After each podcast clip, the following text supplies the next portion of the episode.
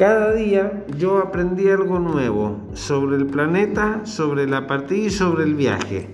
Esto venía suavemente al azar de las reflexiones. De esta manera tuve conocimiento al tercer día del drama de los Baobabs. Fue también gracias al Cordero y como preocupado por una profunda duda. Cuando el principito me preguntó, ¿es verdad que los corderos se comen los arbustos? Sí, es cierto. Ah, qué contento estoy. No comprendí por qué era tan importante para el que los corderos se comieran los arbustos. Pero el principito añadió, entonces se comen también los baobabs. Le hice comprender al principito que los baobabs no son arbustos, sino árboles tan grandes como iglesias y que incluso se llevase consigo todo un cebaño de elefantes. El cebaño no lograría acabar con un solo guaguap. Esta idea del cebaño de elefantes hizo reír al principito. Habría que poner los elefantes unos sobre otros.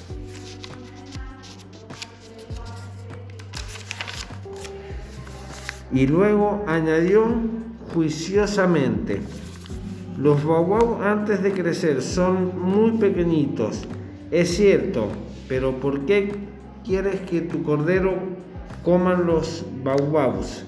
Me contestó, bueno, vamos, como si hablara de una evidencia. Me fue necesario un gran esfuerzo de inteligencia para comprender por mí mismo este problema. En efecto, en el planeta, el principito, había como en todos los planetas, hierbas buenas y hierbas malas, para, por consiguiente, de buena semilla.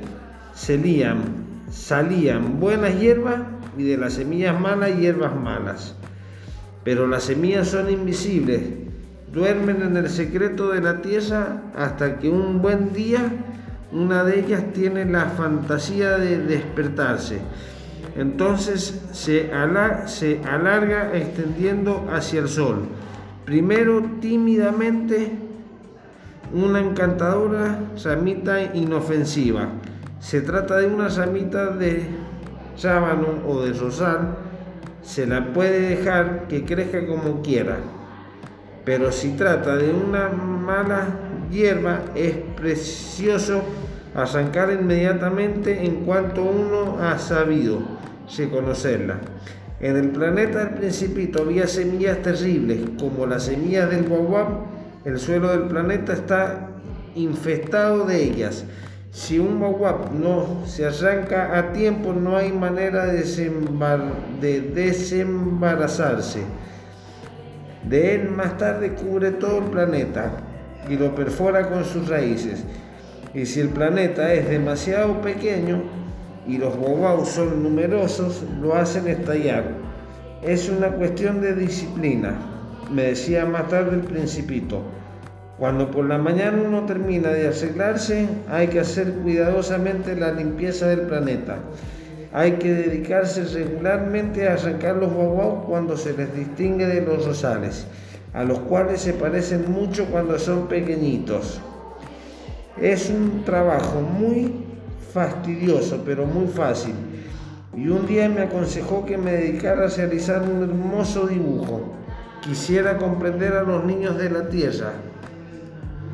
Estas ideas, si alguna vez viajan, me decía, esto podrá servirles. Esto podrá servirles.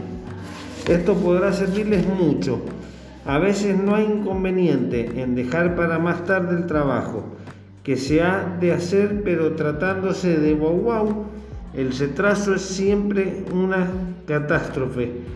Yo he conocido un planeta habitado por un perezoso que, que descuidó tres arbustos.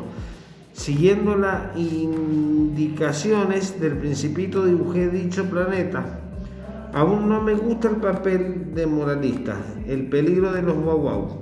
Es tan desconocido los peligros que puede correr.